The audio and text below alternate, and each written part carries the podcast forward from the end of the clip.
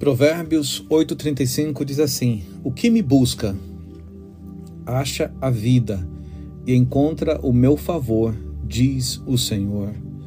O que me busca acha a vida e encontra o meu favor, diz o Senhor. É, é, é muito importante nós entendermos que o Espírito Santo ele nos vivifica.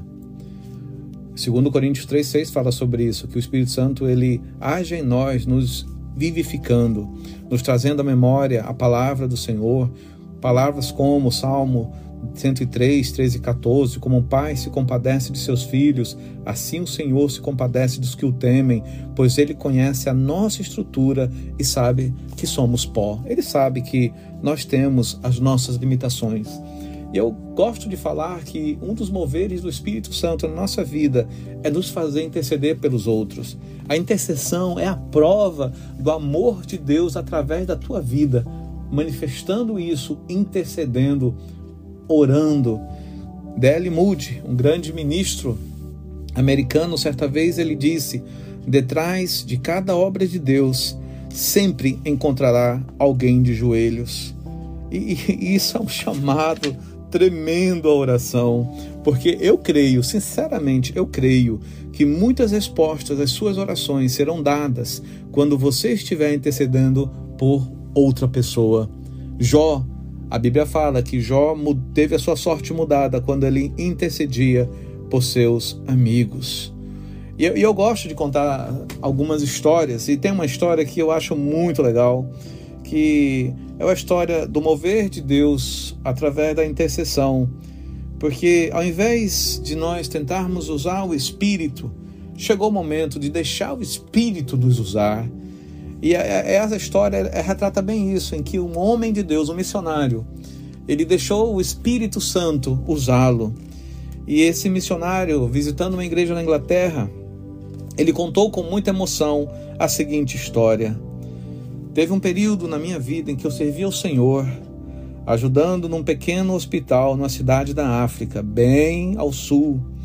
E a, cada duas semanas eu ia de bicicleta por entre a selva até uma cidade próxima para comprar provisões para o hospital.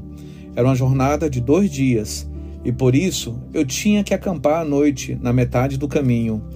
Em uma dessas jornadas cheguei à cidade e, como de costume, saquei o dinheiro para comprar medicamentos e provisões para depois iniciar meus dois dias de jornada de regresso. Não era fácil o caminho. Ele tinha dois dias para ir e dois dias para voltar. Porém, quando chegou ali, ele observou que dois homens estavam brigando e um havia sido ferido gravemente.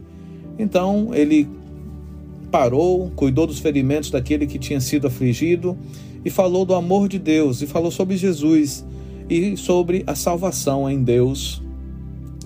Após resolver tudo, colocar aquele homem para ser cuidado naquele local, ele retornou para fazer sua viagem de dois dias e acampar ali no meio do mato à noite.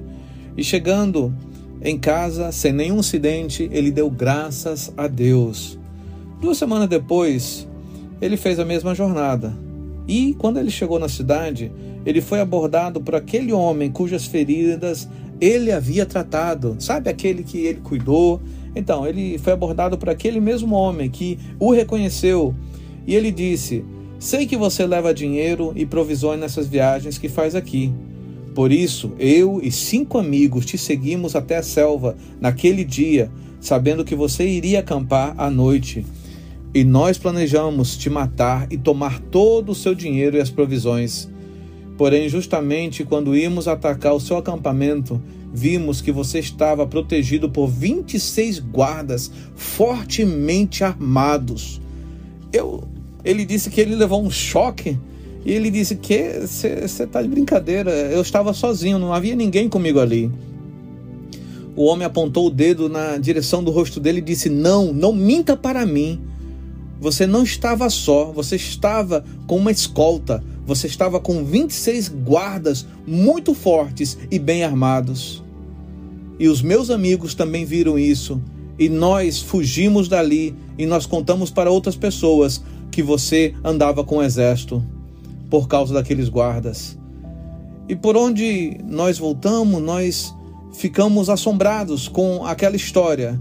E o missionário inculcado disse: Olha, realmente eu não sei o que te falar, eu, eu não sei o que comentar, mas que Deus te abençoe. E aquele homem foi embora. Quando o missionário contou isso, nessa igreja que ele estava dando testemunho, pessoas começaram a, a derramar lágrimas por causa do livramento de Deus. Naquele momento, um dos homens da igreja, onde ele estava dando testemunho, se colocou de pé, interrompeu aquela, aquele testemunho e, e, e pediu se podia comentar algo. Aquele homem disse: Claro, por gentileza, fale o que você tem que falar. Na noite em que ocorreu esse incidente na África, aqui era manhã, esse homem contou, e eu estava me preparando para ir jogar golfe. Eu estava pronto para sair de casa quando senti a urgência de orar por você. De fato, a urgência do Senhor era tão forte que chamei alguns homens da igreja para orarmos aqui pelo Senhor. E ali, na, na sala de oração, nós intercedemos por sua vida e ministério. E agora, se o Senhor me permite, eu gostaria que ficasse de pé todos aqueles que estavam naquela reunião de oração naquele dia que nós intercedemos pelo missionário. Os homens que se reuniram comigo aqui naquele dia ficaram de pé. E quando nós começamos a contar, eis que estavam ali 26 intercessores. Aleluia! Aleluia! Quantos milagres Deus faz por nossas intercessões. Quantas coisas maravilhosas Deus vai fazer pelas intercessões que nós iremos fazer. Essa é a história real do mover do Espírito Santo nos dias de hoje.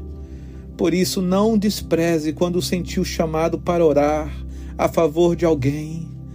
Não despreze o Espírito Santo te chamando, a livramento de Deus se manifestando. Não deixe para depois o chamado, sempre que o Espírito Santo te despertar para interceder, ore Ore, porque algo vai acontecer, um milagre vai acontecer. Talvez seja a resposta da sua oração. Meus queridos, vivemos dias em que temos que orar mais,